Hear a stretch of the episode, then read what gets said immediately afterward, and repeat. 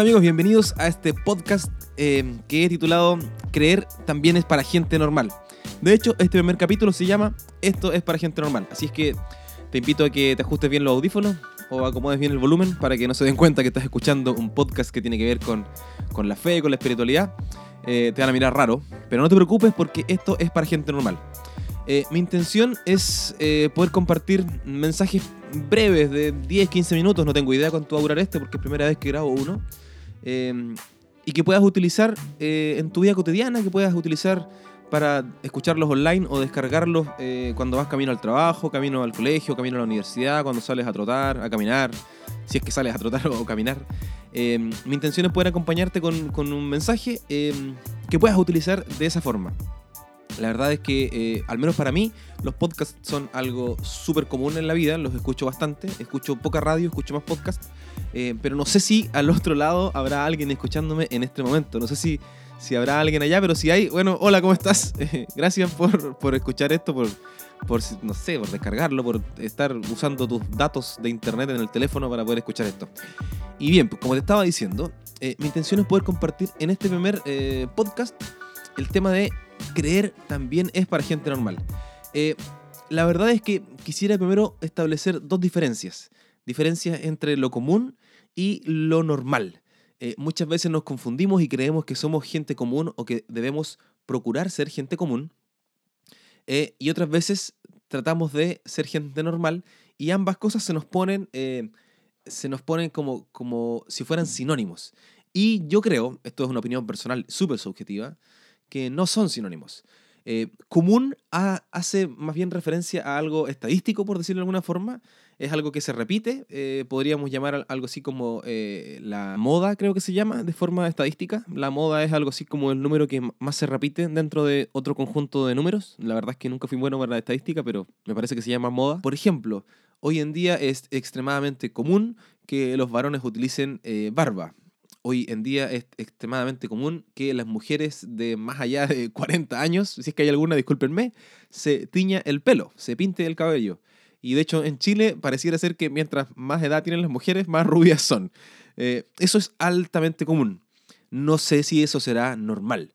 Eh, por otra parte, alimentarse, eh, beber agua, dormir más de, no sé, 6, 7 horas, horas, 8 horas quizás, eso es lo normal pero nos acostumbramos a dormir menos horas, nos acostumbramos a alimentarnos no tan bien y a muchas veces casi no beber agua o beberla escondida en otras cosas, en café, en una buena cerveza, en fin. Y entonces cuando hablamos de, esta dimensión espiritual de la fe, eh, tratamos de ser personas normales y terminamos siendo personas comunes. Lo más normal para el ser humano es ser una persona con una búsqueda o con una tendencia espiritual. Pero lo más común hoy en día es ignorar eso, es acallar eso, es eh, intentar hacernos creer que no tenemos una inclinación normal. Pero la verdad es, perdón, una inclinación normal, una inclinación hacia lo espiritual. Eh, por lo tanto, creo yo que lo normal, esto, sí, insisto, sigue siendo una opinión absolutamente mía, pero la verdad es que, bueno, detrás de mis opiniones también hay harta lectura y hartas cosas. No piensen que soy un charlatán que simplemente les está vendiendo humo. Eh, detrás de, esta definición de ser una persona normal está esta necesidad o esta inclinación por lo espiritual.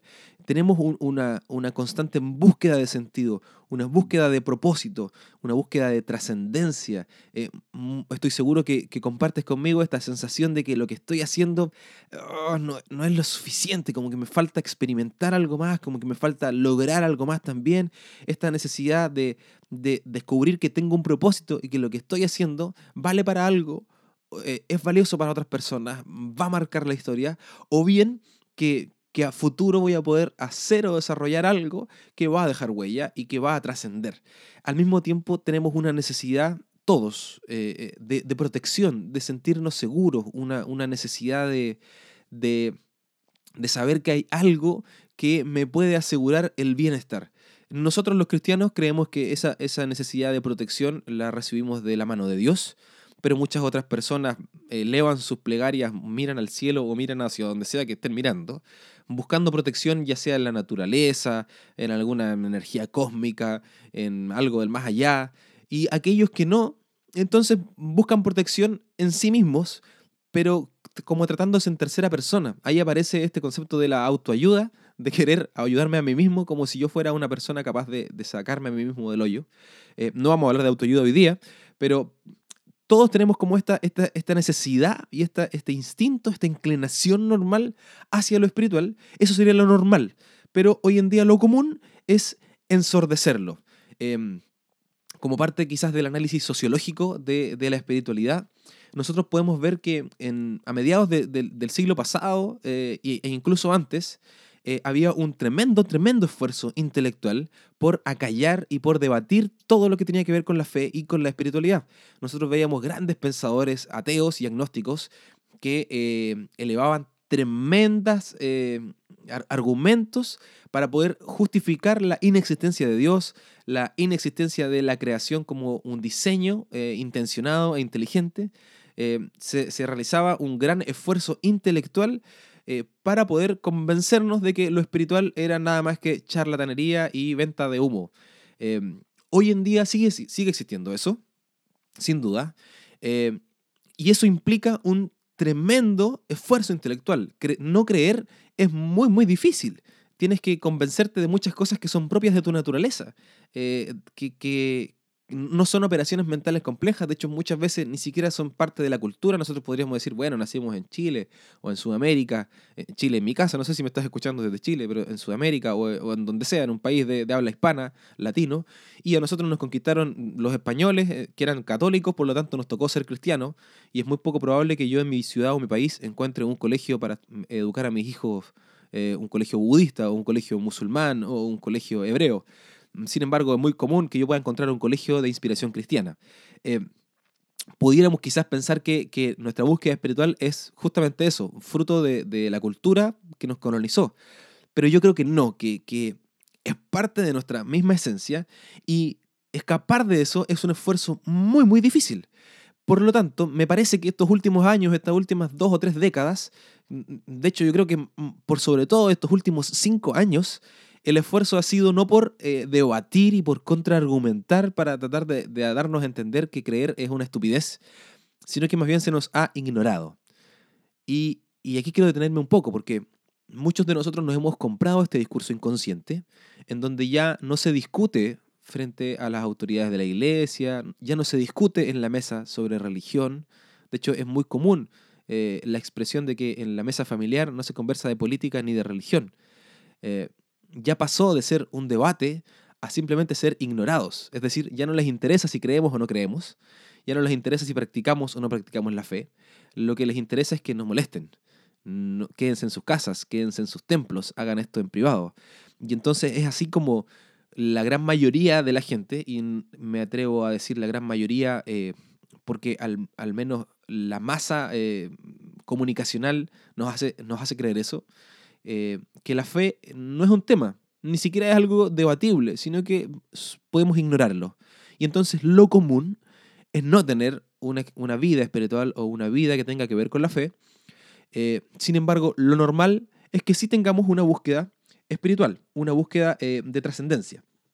Ahora bien,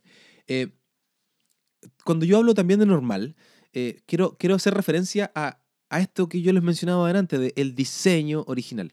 Yo creo que somos personas diseñadas, no somos producto del azar, aunque eh, quizás en el contexto en el que llegamos no es el contexto más favorable. Yo mismo soy fruto de un embarazo no deseado de mis padres, que eran adolescentes cuando eh, me concibieron.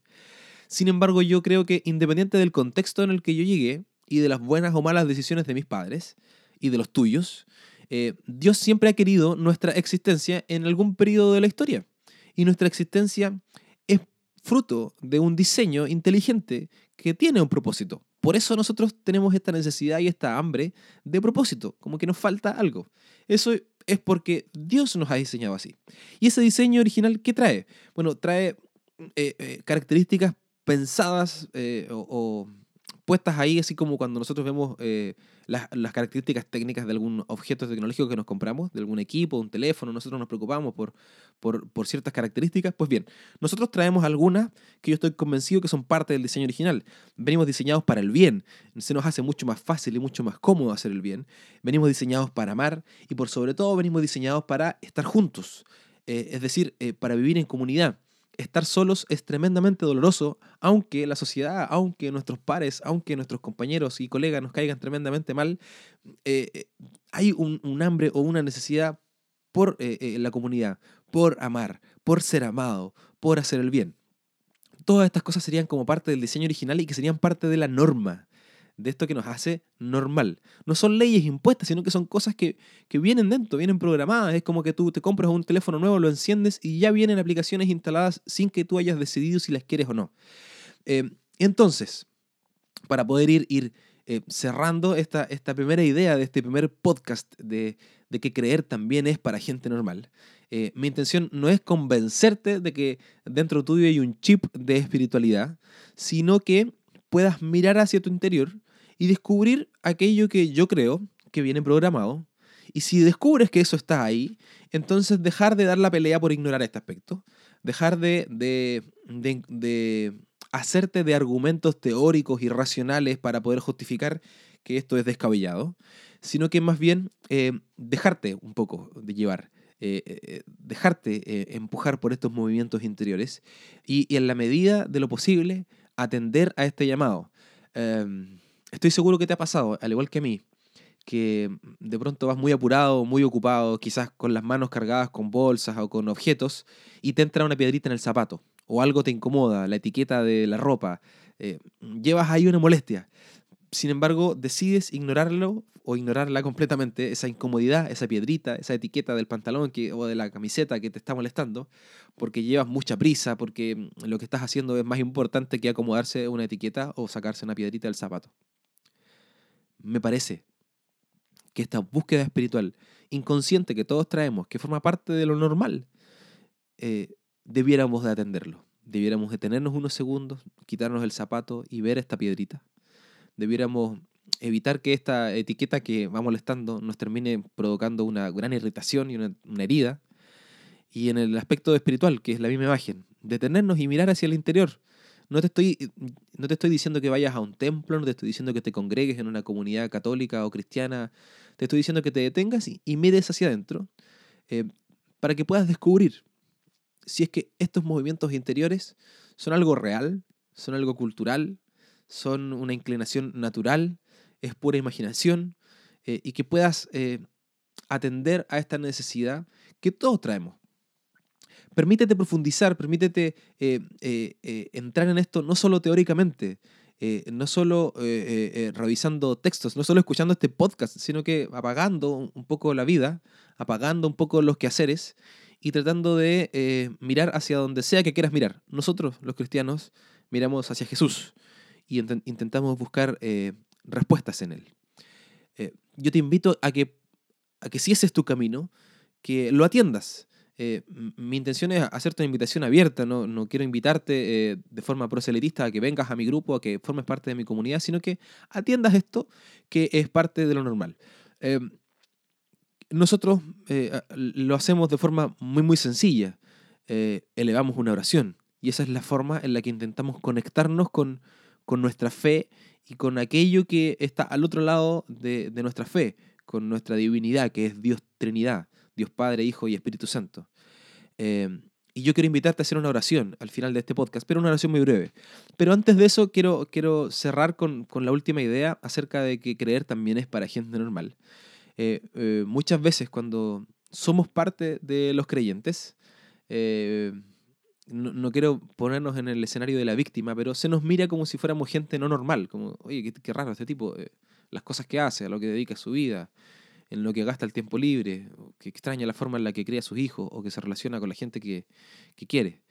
Eh, nos vemos como gente rara. Más aún, eh, cuando nosotros somos justamente esas personas que no tenemos eh, quizás una vida espiritual o una vida de fe o una vida de práctica religiosa. Y vemos a la gente que tiene fe y los vemos y decimos, wow, qué, incómodo vivir así, qué, Qué raro. Yo prefiero tener mi vida, entre comillas, normal, a tener esa vida con fe. Eh, y absolutamente lo contrario. Yo estoy convencido que aceptando nuestra dimensión espiritual nos volvemos normales. Justamente atendemos al diseño para el que fuimos creados y dejamos de andar por la vida con este sentido de, falta de trascendencia, de falta de, protección, de, falta de, justamente de búsqueda de sentido. Porque nuestra protección, nuestra trascendencia y nuestro sentido lo encontramos justamente en Dios, eh, que es quien da respuesta a todo esto y no las actividades, y no nuestros logros, y no nuestro desempeño, nuestra performance laboral, eh, sino que es Dios quien hace que todas esas cosas que humanamente se quedan cortas y como que nos dejan con hambre, es Dios quien hace que esas cosas tengan sentido. Pues bien, te amenacé con que íbamos a hacer una oración al final y ya llevamos 15 minutos de podcast. Yo te decía que con esto quiero acompañarte en tu trayecto al trabajo, a la universidad o los estudios. Y si tú vives en una ciudad pequeña como la mía, en 20 minutos ya llegaste a destino. Así es que vamos a ir terminando. Eh, te agradezco por, por haber acompañado, eh, por haberme permitido acompañarte en, en, esto, en estos 15, 20 minutitos. No tengo idea cuánto rato más nos queda aquí. Eh, te agradezco por, por, permitirme acompañarte y te agradezco por abrir tu corazón a esta búsqueda espiritual. Si escuchaste esto seguramente es porque hay alguna curiosidad, no solo de escuchar el podcast del SEBA, el podcast, el podcast del SEBA, eh, como para apoyar la causa, sino que yo espero que, que escuches esto no solo con los ojos de una madre amorosa que quiere saber lo que está haciendo el buen amigo, sino que abriendo el corazón para poder eh, atender a estas preguntas. Mi intención no es darte respuestas, sino que complicarte la vida y que durante el día tengas más cosas que cuestionarte. Así que bien, em, bueno, tú no puedes rezar conmigo ahí en voz alta, pero seguro si vas escuchando con esto con audífono o vas solo en el auto, eh, vas a poder rezar conmigo. No cierres los ojos si vas conduciendo, por favor, te vas a matar.